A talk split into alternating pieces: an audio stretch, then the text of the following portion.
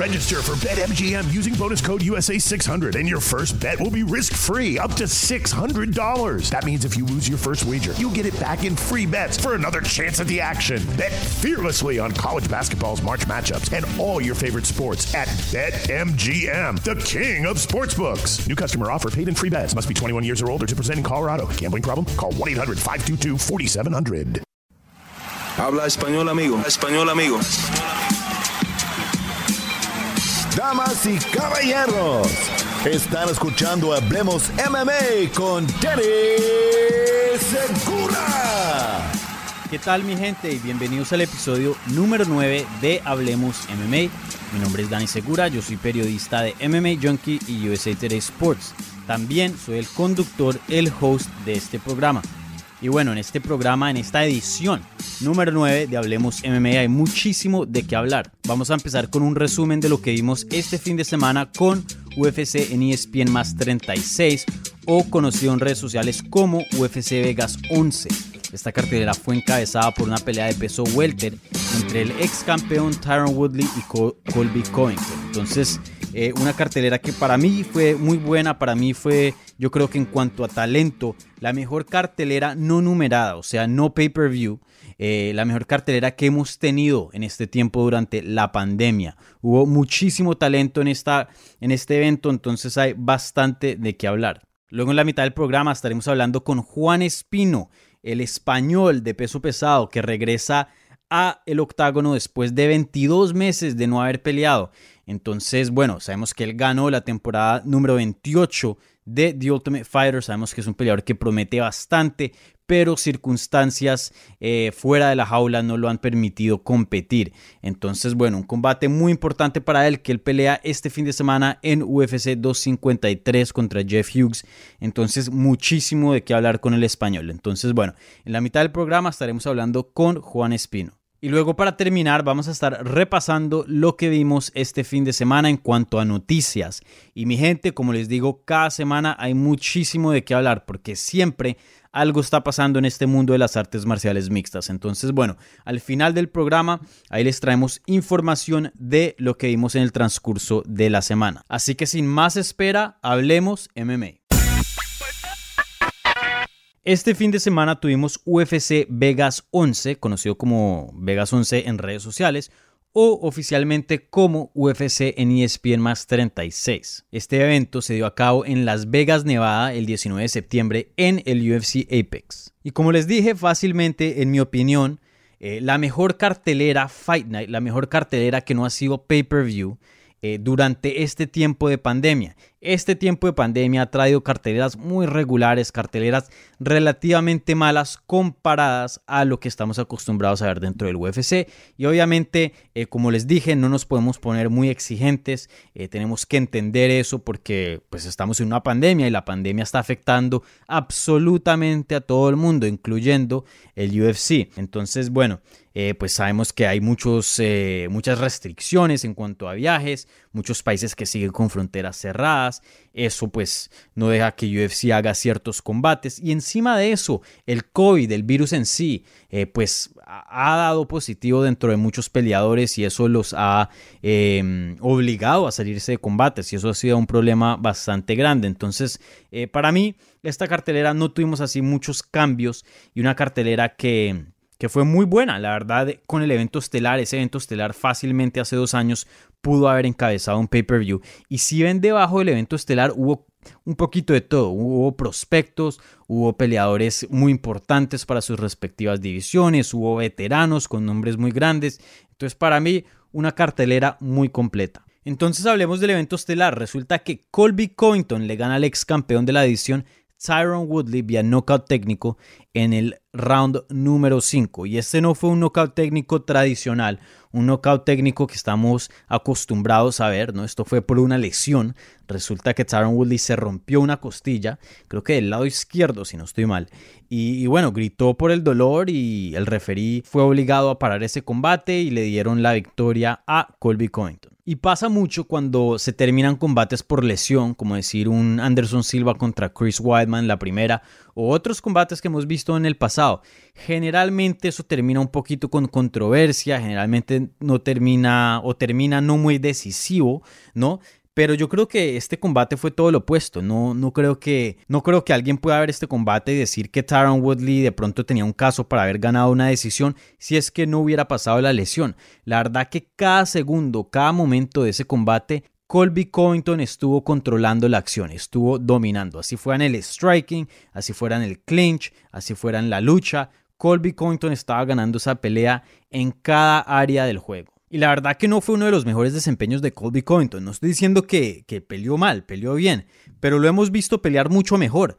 La razón por qué fue tan dominante esta pelea fue porque Tyron Woodley se lució muy mal. Tyron Woodley ya lleva tres peleas, tres derrotas, tres peleas donde no gana ningún round y tres peleas donde estamos viendo exactamente lo mismo. Un peleador que está penoso, un peleador que no propone, un peleador que no puede poner combinaciones, un peleador que eh, simplemente dispara, que nada más manda un golpe de vez en cuando y ya un peleador que se queda con su espalda pegada a la jaula, un peleador que ya no tiene buen derribo, un peleador que solo está enfocado en defenderse y no atacar, un peleador que ya no tiene poder en las manos y, más importante, un peleador que no se adapta, un peleador que no tiene plan B, un peleador que no tiene más de una estrategia.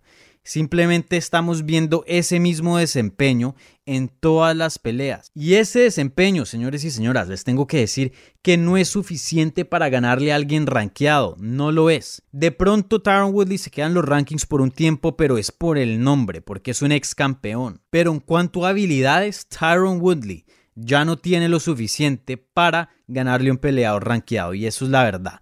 Señores y señoras, yo sé que a veces la verdad es un poco fea, pero toca decirlo y yo tengo que ser honestos con ustedes. Eso es lo que vi y ya con 38 años de edad, la verdad que no creo que Tyron Woodley pueda cambiar el curso de su carrera y volver a ser campeón, ni siquiera ganarle a alguien rankeado. La verdad que lo vi muy mal a Tyron Woodley y ya pienso que le llegó el tiempo de retirarse. Y estos no son 38 años en el peso pesado o semi pesado, ¿no? Se ve un Glover Teixeira o alguien así ya de edad avanzada y yéndole bien en una división. La división de las 170 libras es poblada por gente joven. Entonces el futuro se lo veo muy difícil a Tyron Woodley.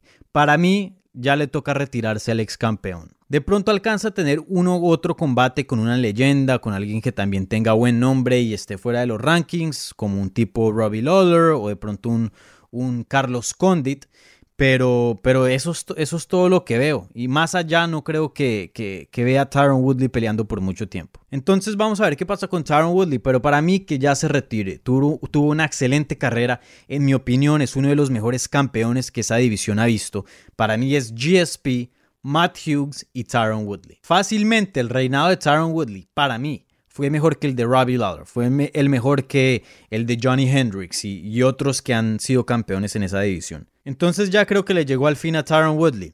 Eh, no sé si se va a retirar después de esta pelea, pero en cuanto a ser un contendiente en esa división, ya esos días se le terminaron a Tyron Woodley. Y para Colby Covington, aunque no fue el mejor desempeño de su carrera, y él mismo lo admitió en la rueda de prensa, de todas maneras fue una pelea muy buena, una pelea, eh, y lo digo pues porque venía de una circunstancia bien complicada, venía de una derrota en una plataforma muy grande, ¿no? Una pelea de título contra Camaro Usman que se odiaban, ¿no? Y, le y perdió contra Camaro Usman. Entonces tuvo que lidiar con esa derrota. Encima de eso en ese combate tuvo bastante daño y le rompieron la quijada. Y mentalmente muchos peleadores no se recuperan de eso. Entonces con solo el logro de regresar, ganar una pelea en un evento estelar con tanta presión contra otra persona que se odiaba, solo eso es un logro. Entonces después del combate, Colby Covington ahí se puso a discutir eh, con el campeón Kamaru Usman ¿no? en, la transmisión.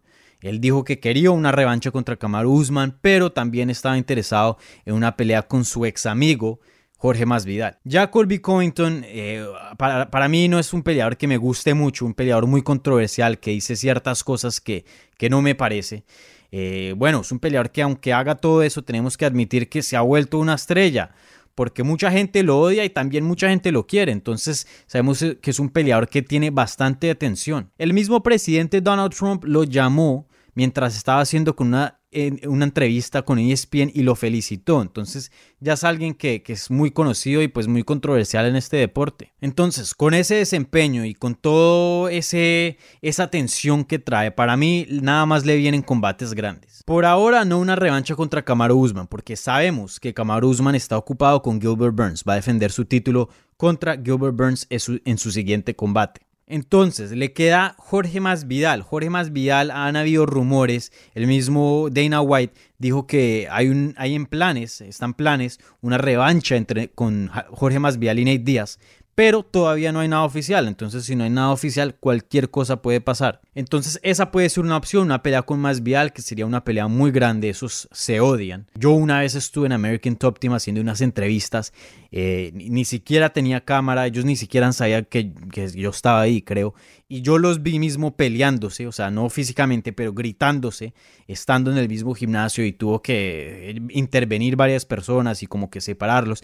Y no había prensa, no había nada, eso fue súper natural, eso fue simplemente ese odio que se tiene entre los dos. Tanto que, pues sabemos que Colby Covington terminó en MMA Masters y se cambió de gimnasio. Entonces, ese puede ser un combate muy grande si es que no hacen el de Díaz. O si no, y yo sé que esta idea de pronto es un poquito loca, ahí está Leon Edwards. Leon Edwards ha tenido mucha dificultad eh, sacando un oponente adelante, sacando un oponente con nombre. No ha podido tener esa pelea que lo lleve al otro nivel. Y Colby Covington sería un, retador, no un peleador que lo puede llevar a, a, grandes cosas si es que llegara a ganar, obviamente. Lo que veo difícil es que Colby Covington acepte ese combate, pero de pronto el UFC le puede dar más dinero o simplemente, no sé, ofrecerle otro contrato, lo que sea, para que tome ese combate. Entonces, para mí esas son las opciones. O, se espera contra la revancha eh, contra Usman, o el que gane, Gilbert Burns de pronto. De pronto Jorge Más Vidal o Leon Edwards, pero eso sí lo veo más complicado. Pero para mí esas son las tres peleas que tienen sentido para Colby Covington. En el evento coestelar vimos una pelea entre Donald Cowboy Cerrone y Nico Price. Esta pelea terminó en un empate. Eso fue debido a que Nico Price le hurgó el ojo a Donald Cerrone dos veces y le quitaron un punto. Entonces al quitarle un punto hizo la pelea más complicada y terminó en un empate. Pero si ese punto no se le hubieran quitado, Nico Price hubiera ganado ese combate. Fue una pelea que la verdad prometía ser mejor, no fue un combate malo, estuvo mucho mejor que el evento estelar pero no fue así un combate súper loco, la mejor pelea que hemos visto. La verdad es que los dos peleadores han tenido muchas otras peleas aún mejores eh, que la que tuvieron entre los dos. Y aquí se pone bien interesante, Donald Cerrone la verdad no lució muy mal, no, no fue como un, un desempeño de Tyron Woodley, la verdad que Donald Cerrone no es el peleador que antes era, pero pues también es un peleador viejo, pero aún así sigue atacando. Resulta que más o menos tiene una buena quijada y le aguantó bastantes golpes a Nico Price. Y encima de eso es un peleador que pues, pues ganó ese último round, ¿no? Y pues ataca y, y pues todavía tiene habilidades. Entonces sí, sigue siendo un peleador que, que puede proponer bastante. Y aún así, Dana White quiere que se retire. Ya está diciendo que tiene que tener conversaciones con, con Donald. Y me parece muy raro porque Donald Cerrone es un nombre muy grande. Como lo dije, todavía ofrece algo. Eh, de pronto, si es como un amigo personal y, quiere que Donald Cerrone se retire por salud, eso sí lo entiendo. Pero en cuanto a desempeño, me parece que es alguien que simplemente puede pelear con peleadores fuera del top 15 o ahí más o menos en el top 15. Y aún así tener combates emocionantes y traer bastante diversión una cartelera. Ahora, Donald Cerrone quiere pelear contra Nico Price otra vez y Nico Price quiere lo mismo, quieren volver a hacer ese combate pues porque terminó bien raro, ¿no? En un empate. Entonces vamos a ver si el UFC quiere hacer ese combate otra vez o si de pronto hablan con Donald Cerrone y lo obligan a que se retire. Y en la pelea justo abajito de esa, Kamsat Kiamev le gana a Gerald Mershaw vía knockout 17 segundos en el primer round. Un desempeño increíble de Kiamev, la verdad que eh, una estrella que se está desarrollando al frente de nuestros ojos. Un peleador que es conocido por sus sumisiones, por su lucha tan fuerte, por su control en el suelo y ahora resulta que tiene poder en las manos. Obviamente todavía falta ver mucho más para poder decir que e, es un, es un peleador que es súper peligroso eh, de pie, pero de todas maneras solo con lo que hizo toca respetarle el poder y las manos, pues porque nadie puede, o bueno, no voy a decir nadie, pero muy pocos le pueden hacer eso a Gerald Mercer, que es alguien, eh, un veterano de este deporte y, alguien que ha peleado con muy buenos nombres. Y para mí, Kamsat Kiamev después de ese desempeño fue muy impresionante y la verdad que Damien Maya ya se le ve un poquito, o sea, Damien Maya ya es un veterano, alguien relativamente viejito. La verdad hasta suena un poco hasta criminal poner a Damien Maya contra Kamsat Kiamev. Para mí ese oponente tenía sentido con lo que sabíamos de Kiamev antes de este combate, pero después de ese knockout no quiero ver a Kamsat Kiamev, a Kiamev contra Damian Maya. No quiero ver ese combate. Para mí que le den otra pelea. De pronto un, un Marvin Vettori en el peso medio tendría sentido. O en el peso welter, no sé, un Michel Pereira, un Mike Perry, hasta de pronto un Neil Magny creo que me gustaría, pero ya creo que se merece alguien que esté en los rankings, no en el top 5, de pronto no en el top 10, pero sí entre el 10 y el 15 yo creo que sería un número bien prudente para Kiam. Y bueno, esos fueron los tres combates más grandes de esa cartera, pero también eh, quiero resaltar otros desempeños que también fueron importantes. Resulta que Johnny Walker rompió una racha de dos derrotas ganándole a Ryan Span vía knockout en el primer round. Una pelea que estuvo bien loca, una pelea que estuvo un poquito desorganizada, un poquito caótica. Pero aún así el brasilero eh, Johnny Walker pudo romper esa mala racha que pues eso era lo más importante, sobre todo contra Ryan Span, un peleador que es muy bueno. Entonces, felicidades a Johnny Walker. También resulta que Mackenzie Dern, de pronto no se sabía, pero resulta que la Mackenzie Dern tiene buen jiu-jitsu, ¿no? Mackenzie Dern le gana a Randa Marcos vía sumisión en el primer round con un armbar un poco modificado. Eso era como un gogo plata, eh, más un gogo plata como no sé, mezclado con un armbar. Todavía tenía un pie dentro de la media guarda de Randa Marcos. Así que ahí se le vio toda la técnica. Ahí se le vio el calibre de jiu-jitsu que tiene Mackenzie Dern un desempeño increíble. La verdad que Mackenzie Dern cuando entró a este deporte era un prospecto muy grande. Luego después de unos años como que se vio una peleadora que, que no estaba muy enfocado en el enfocada en el deporte y medio no estaba tomando las cosas muy en serio. Fallaba de peso, eh, no se veía muy lista para los combates. Pero ahora se ve con tremenda forma y los desempeños están excelentes. Randa Marcos, una veterana de este deporte, y obviamente no voy a decir que la mejor peleadora, pero teniendo en cuenta que Mackenzie Dern todavía es joven, que todavía se está desarrollando en este deporte, una excelente victoria para la carrera de ella. Entonces vamos a ver qué le sigue a Mackenzie Dern, pero para mí que el UFC se tome su tiempo con ella. La verdad, no hay ningún afán de ponerla eh, con las top. La verdad que si ella sigue ganando por sumisión y hasta rompiendo récords de sumisiones, la verdad que sería excelente para ella y para la promoción. Dele su tiempo, no la empujen. Todavía es una peleadora que se está desarrollando y estamos viendo ese desarrollo. Y, bueno, necesita combates que, que la dejen crecer como peleadora. Y con eso termina los resultados de UFC en ESPN más 36 o UFC Vegas 11. Si quieren los resultados completos, los resultados en full, por favor visiten a mmajunkie.com. Ahora vamos a la entrevista de la semana. Hablemos MMA con Danny Segura. Ahora se une al programa uno de los mejores peleadores que ha salido de España, el ganador de The Ultimate Fighter temporada 28. Estamos hablando de Juan Espino, el guapo. Juan, ¿cómo estás y bienvenido al programa? Hola, un saludo a todos, muchas gracias, la verdad que muy bien contento. Bueno, Juan, peleas este fin de semana en el pay-per-view de UFC 253 contra Jeff Hughes eh, y ya tienes un combate. Yo te he estado entrevistando por mucho tiempo y, bueno, siempre hemos hablado de diferentes topics, incluyendo pues tu recuperación de la mano, la cirugía, la pandemia, muchas otras cosas. Pero por fin estamos hablando de, un oponente. Eh, ¿Qué tan chévere, qué tan bien se siente eso de que pues ya tengas un combate fichado y estemos días de la pelea? Hombre, finalmente eh, estamos hablando sobre un combate. Realmente es mi función, ¿no? Yo aquí todo lo demás ha sido genial, estar hablando, estando presente, pero a mí lo que me gusta es pelear. Me gustan mucho las entrevistas, pero me gusta más aún combatir. Entonces, eh, me siento muy emocionado y estoy con, con tantas ganas que, que, me gustaría salir, ganar el combate, intentar no tener ningún tipo de lesiones para volver lo más pronto posible este año. Sí.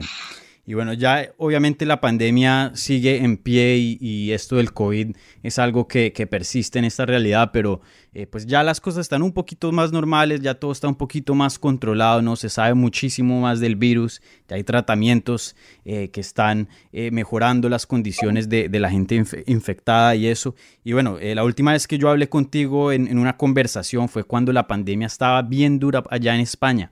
Eh, ¿cómo, ¿Cómo pasaste estos últimos meses y, bueno, cómo te sientes ahora eh, ya entrando a un combate? Por suerte, eh, donde yo vivo en Islas Canarias, la cosa estaba mucho más tranquilo. Digo por suerte, porque es donde vive mi familia y al fin y al cabo, en este aspecto, cuando pasa una desgracia así, tal vez uno se vuelve uno un, poco egoísta, ¿no? Y, y quiero lo mejor primeramente para lo suyo. Luego me preocupo por el país, evidentemente, pero eh, gracias a Dios en Canarias fue muy tranquilo y, lo pudimos tomar con, calma. Tuvimos, claro, la cuarentena general que se hizo en todo el mundo fue para nosotros igual, pero estaba sinceramente más relajado que el resto. Claro, sí. Y bueno, entonces me imagino que este campamento no lo hiciste en American Top Team, ¿cierto? Sí, lo tuve que hacer en, en Islas Canarias. Ah, ok. Y también me habías comentado que ayudaste un poquito a Alexander Gustafsson para que se preparara a su movida a los pesos pesados, ¿cierto? Sí, estuve unas semanas ayudándolo a, Alex para su combate con Fabricio Verdún. Y bueno, también fue una toma de contacto nuevamente con, la alta competición, con gente de, alto nivel. Y, y, me vi muy bien, la verdad que mm, fue un buen momento para mí. Claro, sí. Y, y bueno, eh, ¿Tú cómo te sientes de la mano? Sabemos que esa fue la lesión que te mantuvo fuera de combate, fuera de, las peleas por mucho tiempo. Eh, ¿Ya cómo te sientes? Y bueno, ¿cómo, cómo fue esa recuperación que, por fin ya eh, todo salió bien de la cirugía? Pues yo estaba creo que preparado de la mano desde enero, que fue cuando fui a, a, Vegas para hacer el primer campamento con ganas de pelear sobre, tal vez, marzo, abril, pero claro, en ese momento fue cuando estalló toda la pandemia y tuvimos que, cerrar y, volver a, casa. Eh, la mano yo no he tenido ningún problema, sinceramente ha sido algo increíble después de la operación de Estados Unidos que me hice en Miami, una recuperación perfecta, los entrenamientos han sido muy buenos y no tengo ningún, ningún problema con ella. Sí, y bueno, me alegra que todo esté bien con lo de la mano. ¿Y, qué tan frustrante fue eh, esa, esos tiempos, ¿no? Que, que, me imagino que como peleador y tú siendo un peleador que está en una muy buena racha, veniendo de un momento tan grande como ganar un, una temporada de The Ultimate Fighter. Y bueno, sucede lo de la mano, tuviste ahí unas complicaciones con cirugía y luego ya cuando estás a punto de regresar eh, pasa lo de la pandemia. Eh, ¿cómo, ¿cómo, fue ese proceso y, y, en algún momento te frustraste? ¿Cómo, ¿Cómo te sentiste durante ese transcurso? Sí, bueno, evidentemente todas estas cosas son eh, acontecimientos negativos que, los luchadores no estamos exentos, no, no solamente como luchadores, sino como seres humanos con el tema de la pandemia, son cosas que están fuera de nuestro control. Yo lo único que puedo hacer es cuidarme, ser lo más eh, precavido con mis entrenamientos, esforzarme al máximo, pero no puedo controlar lo que no está en mi mano. Estas cosas, pues como te digo, las lesiones y todo ese tipo de cosas que han sucedido no estaban en mi mano. Yo, está, yo he mantenido el ánimo, las ganas, porque llevo de verdad que muchos años queriendo llegar a UFC, queriendo hacer un buen trabajo en UFC, tengo eh, ganas de, pelear con gente de nombre, quiero entrar en el top 15 si, se da la posibilidad y quiero, tengo metas. Entonces, todas estas metas me, han ayudado para, seguir con la motivación y no, y no venirme abajo. Claro, sí. Y, bueno, eh, ¿qué nos puedes contar de, Jeff Hughes? Yo sé que tú eres alguien eh, que es muy inteligente y, muy calculado en cuanto a tus preparaciones. Me imagino que ya tienes al Jeff Hughes bien estudiado. ¿Qué nos puedes contar de él? Bueno, eh, evidentemente Jeff es un, luchador muy duro. Fíjate que prácticamente no ha perdido combates por, por knockout. Es un tipo que, toma mucho golpe y aguanta bien. Luego tiene ese esa, esa fuerza de lucha, porque incluso en el combate con Todd Duffy, que es algún luchador muy agresivo, lo defendió bien, cayó nada menos segundos, se volvió a poner de pie. Es un luchador que, que el récord que tiene en sus peleas no, no, no acompaña con la calidad técnica o con, no sé si luego encima del octógono tal vez tenga alguna carencia, pero eh, yo lo veo como un luchador muy completo porque una buena lucha, eh, tiene un buen trabajo de boxeo en 1-2 muy, muy bueno. Tal vez cuando recula se, se descoloca un poco, ¿sabes? Y se cierra mal, pero yo lo tengo bastante en estima y, lo, hemos, lo he trabajado mucho. Digo, todas estas meses de trabajo que llevo pensando en él, no ha habido una semana que no vea cinco o diez veces sus combates para repetir, remirar los, las, opciones, las técnicas que hace. Lo tengo bastante estudiado. Creo que, que no va a ser nada que yo no, que no haya visto ya. Sí. No, y estoy seguro que ya tienes estudiado no solo a Jeff Hughes, pero a toda la división del peso completo. Conociéndote. por, supuesto. Exacto, ya, ya sé cómo pelea Jeff, cómo pelea mis posibles rivales próximos y, ver cómo, cómo funciona todo. Es que además es que no solamente me gusta pelear, sino que me apasiona. Entonces, eh, además de, ser un, peleador, eh, soy un, fanático del deporte. Sí. El otro día estaba hablando con un amigo diciendo, ah, que ya no solamente que estoy peleando en esta liga, sino que además la posibilidad de, de poder pelear contra un Alistair Overing o contra un John John o contra un, no sé, tantos nombres, tantos grandes, como el último desafío que lancé a Fabricio Verdún después del combate con Alexei Olenek, son como, yo soy fan de esos luchadores, a ver, una cosa es que, que les quiera ganar y que quiere ir a por ellos, y otra, otra parte que yo les reconozco su labor, reconozco su trabajo, la, la, la, el gran nombre que ellos han conseguido para, para el deporte y, y, evidentemente los admiro. No con esto significa que, que, que, que, tenga miedo o que no me quiera medir mis, mis cualidades con las de ellos, pero eh, en, parte digo que, también tengo ese, ese toque de, de fan, de, ilusionado a la hora de, de poder competir con estos nombres. Sí. Y, y, bueno, eh, ya estando saludable, ya viendo que el UFC eh, regresó y ya está teniendo eventos, ¿no? Eh, si sales ileso de este combate, ¿qué, ¿qué, tan frecuente quieres estar peleando? Hemos visto peleadores en, en la pandemia especialmente que están teniendo cuatro combates en, en, un par de meses, ¿no? Peleadores, por ejemplo, el Hamzat Kiamev, eh, ¿no? Brian Kelleher, ya, ya, han habido varios que han podido tener bastantes combates durante este tiempo. ¿Te vamos a ver así súper activo o, piensas eh, cuál va a ser tu ritmo ya, ya regresando a competencia? Yo una vez que, una vez que pueda pelear, te digo, voy a pelear todo lo que, que esté en mi mano todo lo que esté en mi mano, igual que está haciendo, por ejemplo, Tanner Bosser, que está cogiendo pelea tras pelea y y otros chicos más que, que, están aprovechando. Yo estoy igual, estoy con las mismas ganas, tengo ganas de pelear, pelear. Evidentemente, tengo una pequeña limitación, ya que moralmente no me gustaría pelear contra amigos y, y, lamentablemente tengo muchos amigos en la categoría. Eh, tengo, no sé, el caso de Alexei Olenek sería imposible, yo, nunca pelearé con él. Pero otros amigos como pueden ser eh, Pesado, Eli Latifi y Alec Gustafson. No me gustaría pelear con ellos porque son gente con la que tengo buena relación y, y creo que eso tal vez me pueda frenar un poco, pero fuera de eso, eh, estoy, te digo, preparado para, para, pelear lo más que pueda y, y aprovechar estos años por, porque, bueno, recuerda que antes de entrar en TUF venía a hacer seis combates en un año, o sea que no estoy con, no estoy con limitaciones de, de, de, de no, ya una dos veces al año, no, no, voy a intentar pelear todo lo que pueda. Claro, sí. Y, bueno, yo sé que yo te he preguntado esto bastante, pero siempre ha sido eh, para escribir una historia en MMA Junkie en, inglés. Y, los de, pronto los seguidores de Hablemos MMA no han escuchado, pero eh, tú, ¿tú qué piensas que traes a esta división ya que regresas a, competencia? ¿Qué crees que traes diferente? ¿Qué crees que le ofreces a la división que no hemos visto de otros peleadores? Bueno, eh, tal vez mi condición física y mi movimiento para el peso que tengo no sea tan evidente.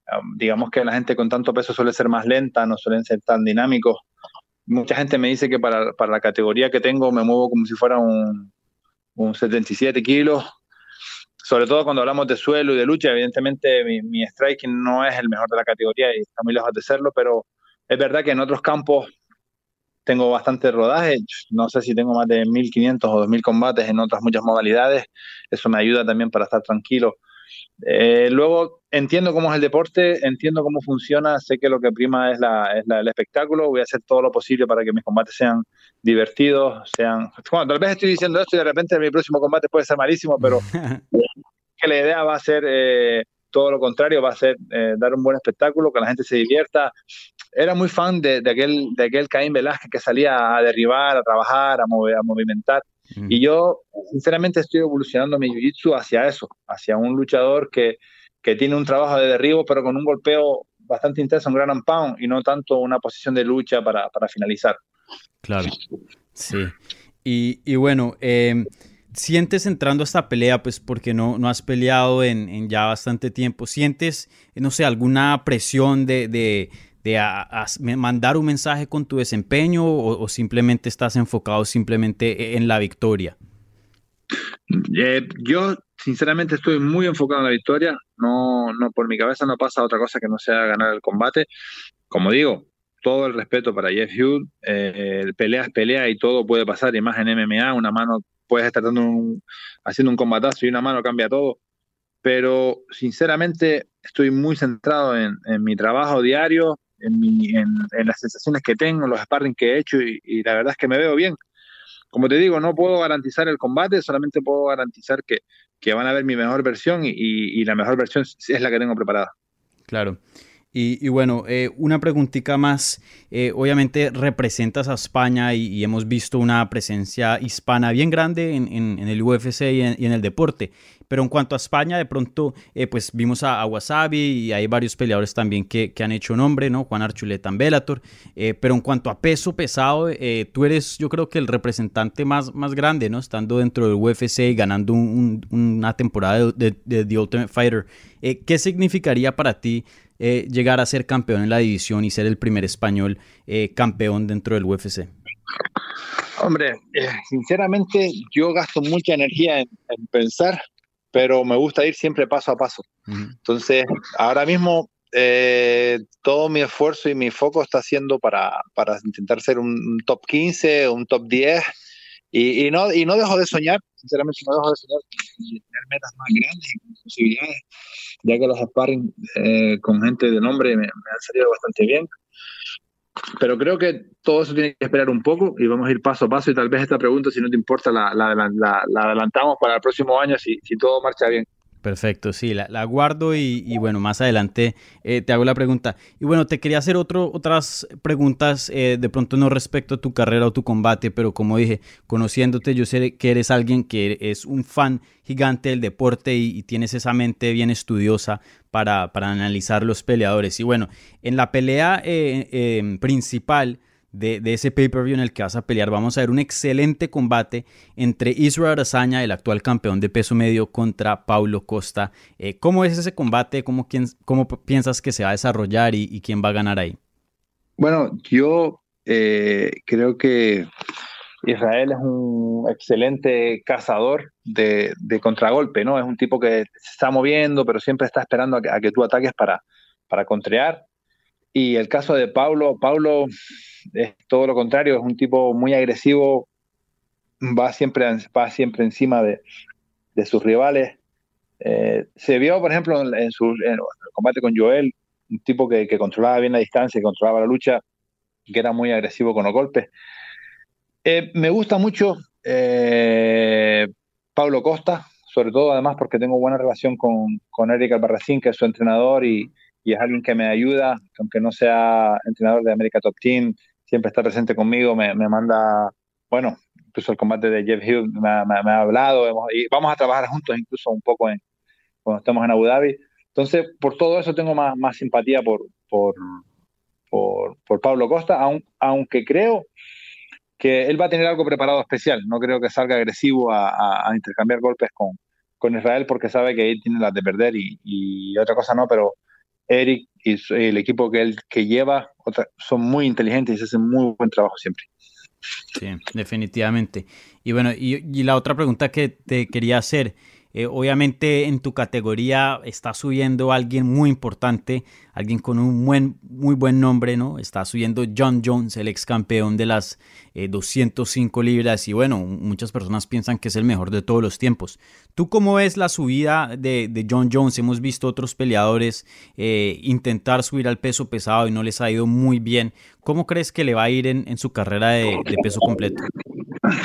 Hombre, yo pienso que John Jones eh, hay que quitarse hay que quitarse el sombrero ante un deportista de, este calibre. Ya como persona hablamos de otra cosa, pero como deportista, ¿qué, qué, qué no se puede decir de él? Ha sido un dominador claro, ha sido un luchador espectacular, pero es cierto que en los últimos en las últimas peleas contra Dominic Reyes, contra Marreta, ha venido menos. O, personalmente ya no era ese John John tan agresivo, tan vistoso, que incluso con el combate de Alexander Gustafsson, yo sinceramente lo vi perdiendo los puntos, lo que finalmente lo tocó y, y, tal vez Alex no estaba para, para esas profundidades de, esfuerzo. Pero creo que subiendo la categoría de encima, eh, no va a tener tanto dominio como tenía en la categoría de abajo, por, sobre todo por el, alcance. Él manejaba mucho las distancias y, y digamos que en esta categoría todos o la mayoría llegamos al metro 90, todos tenemos 78, 80, 82 de, distancia de manos. No sé, creo que no le va a ser tan fácil ni va a ser tan evidente como para, para tener el dominio que, tuvo en la categoría de abajo. Yo imagino que, que John John está haciendo ese salto actualmente para, para una para, para principalmente para hacer peleas de dinero. Estará haciendo, hacer algunas peleas por dinero y, y un poco más. Claro, sí. Y, bueno, eh, por último, eh, quería preguntarte, ¿le quieres mandar un mensaje a la gente hispana, a la gente de Latinoamérica, a la gente de España, que te va a apoyar en este combate en el UFC 253 y ha estado esperando tu regreso por mucho tiempo? Bueno, te agradezco que me des la oportunidad. Eh, sinceramente, les estoy muy agradecido a todos. han sido miles los mensajes recibidos durante estas últimas semanas el, tiempo ha sido bastante largo, la, llegada hasta aquí ha sido bastante difícil, pero eh, yo espero que, mi trabajo en, el octógono este próximo sábado 26, donde voy a, pelear contra Jeff Hughes, se vea reflejado en la evolución que ha tenido y, la bueno el cariño y las ganas que me están demostrando, así que espero que, que les guste el combate y nada, agradecerles a todos. Bueno, Juan, muchísimas gracias por estar aquí y acompañarnos en Hablemos MMA. Me alegra de que eh, por fin estés regresando al UFC. Yo sé que muchos fans han estado esperando tu retorno y bueno, la división del peso pesado se está poniendo excelente y creo que eh, tu regreso la hace aún más emocionante. Así que eh, felicidades hermano y bueno, ahí atentos de tu combate este fin de semana en UFC 253. Y bueno, Juan, muchas gracias por estar en el programa. Muchas gracias a todos de verdad y estamos, estamos hablando pronto.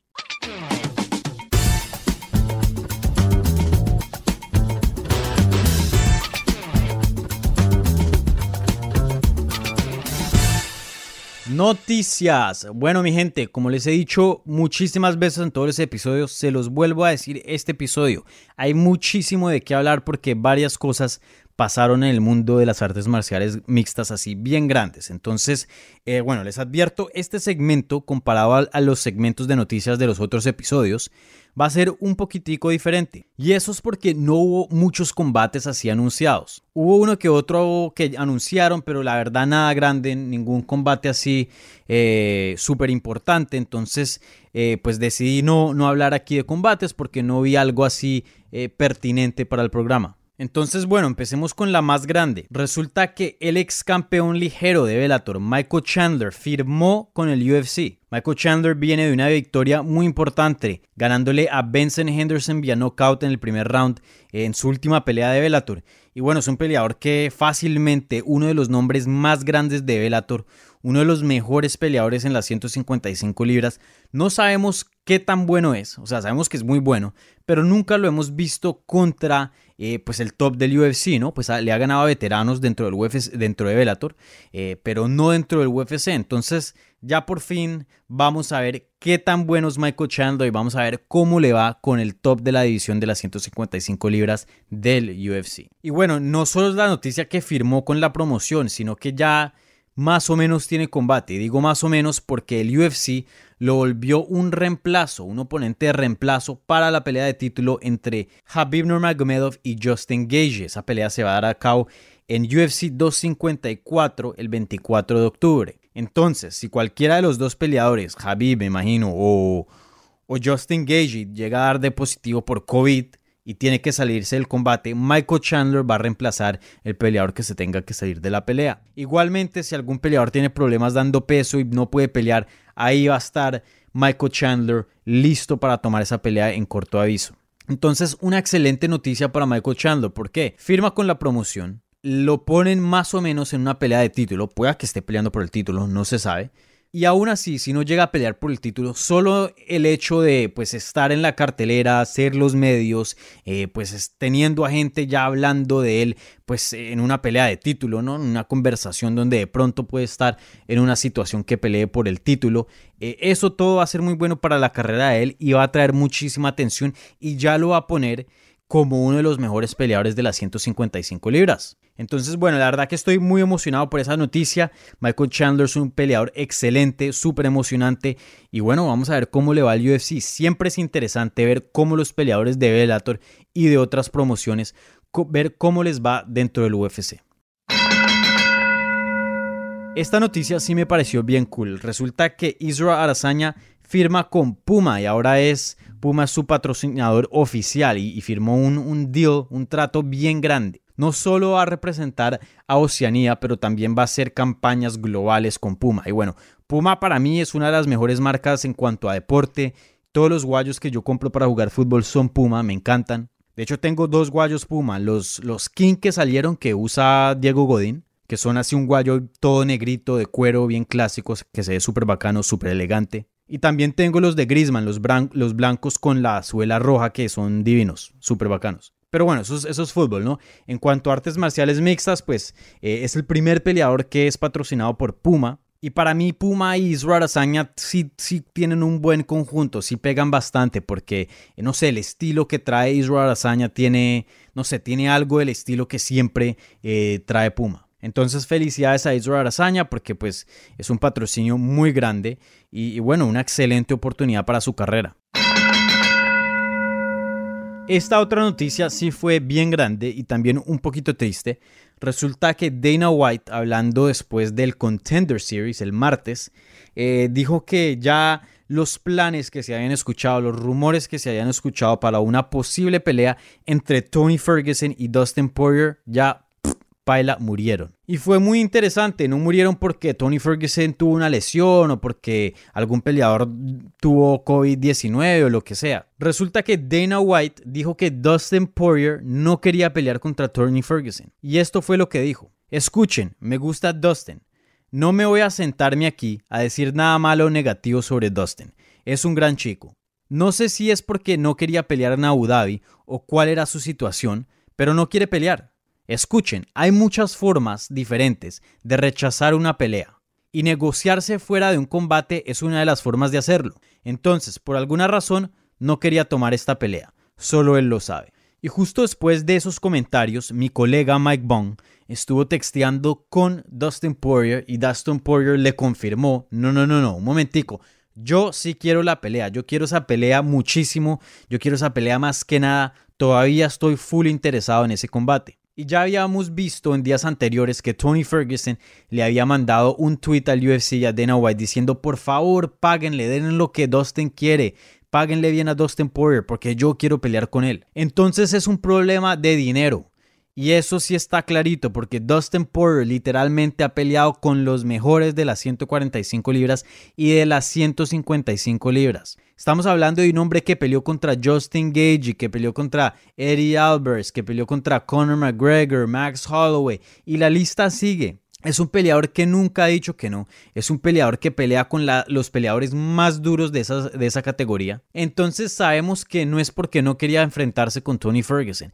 Para mí, páguenle a Dustin Poirier. Ya está en un nivel muy alto. Ya sabemos que garantizado cualquier combate que Dustin Poirier esté va a ser un combate de la noche, posiblemente combate del año. Sí, sé que no es campeón, pero teniendo un peleador con esas habilidades tan altas, tan buenas, y encima de eso con ese nivel tan excelente en cuanto a peleas emocionantes, en cuanto a guerras, es un peleador que le tienen que dar algo de plata.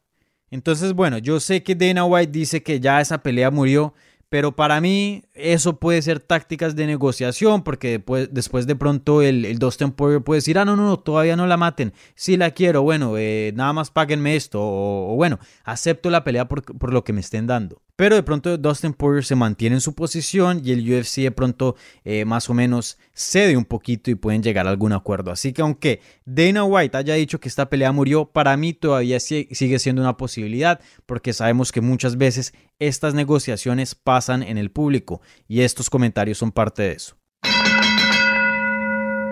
Y por último, esta noticia, otra noticia eh, muy bacana, por eso la dejé para eh, lo último, para no terminar así algo triste, ¿no? Que de pronto no vemos Dustin Poirier contra Tony Ferguson. Resulta que el ex retador de título de las 205 libras, Anthony Rumbo Johnson, se metió otra vez, está de vuelta en el grupo de prueba de USADA.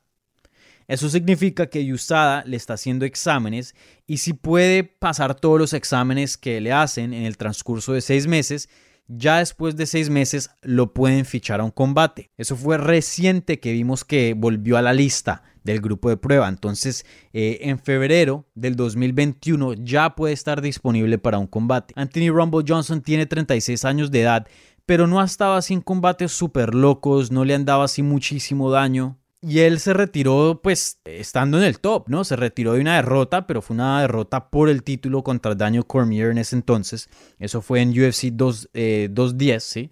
210 en el 2017. Entonces eh, no se retiró así de muchísimas derrotas, no se retiró estando abajo de los rankings, no, se retiró como top de la división y pues es alguien que, que se cuida mucho y, de todas maneras es alguien que es muy emocionante y da mucho miedo, ¿no?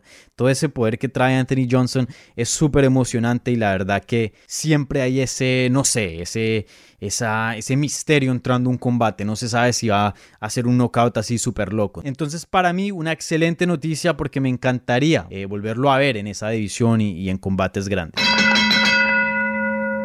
Y con eso concluye el episodio número 9 de Hablemos MMA. Muchísimas gracias a Juan Espino por acompañarnos en el programa de hoy. La verdad que encantado de hablar con Juan por fin de un combate. Yo lo he estado entrevistando a él por muchísimo tiempo y siempre es de muchos temas, excepto combate. ¿Por qué? Porque no ha estado eh, disponible, no ha estado en condiciones para pelear, pero por fin ya hablamos de, un oponente y estoy muy contento por él porque es un peleador que tiene bastante potencial y peleadores con potencial tienen que estar peleando. Entonces, eh, bueno, eh, felicidades a Juan Espino por su retorno y mucha suerte este fin de semana en UFC 253. También mi gente, muchísimas gracias a todos ustedes. La verdad, siempre me están mandando mensajes por Twitter, siempre me están mandando mensajes por Instagram y, me trae mucha felicidad que les esté gustando el programa porque pues me esfuerzo mucho y, bueno, me siento muy apoyado por MMA Junkie y USA Today y estoy muy contento de hacer este show. Entonces, como siempre, por favor, suscríbanse en Apple Podcasts o donde quiera que estén escuchando este programa. Compártanlo con sus amigos porque esta es la única manera, o bueno, una de las maneras principales como podemos eh, hacer este podcast crecer y que vaya a cosas más grandes. Déjenos un review porque nos ayudan los rankings ahí en Apple Podcasts. Y como siempre, por favor, síganos en las redes. Me pueden seguir a mí en arroba TV en Twitter, Instagram y Facebook. Y pueden seguir el programa en arroba Hablemos también en Twitter, Instagram y Facebook.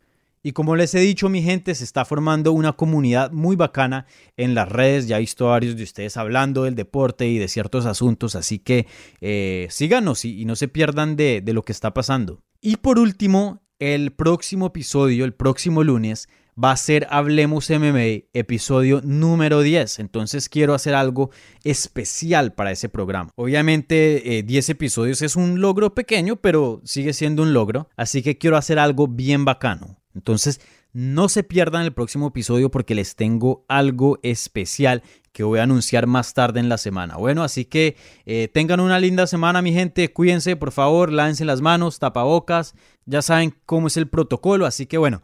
Disfruten las peleas este fin de semana que se viene y nos hablamos la próxima semana.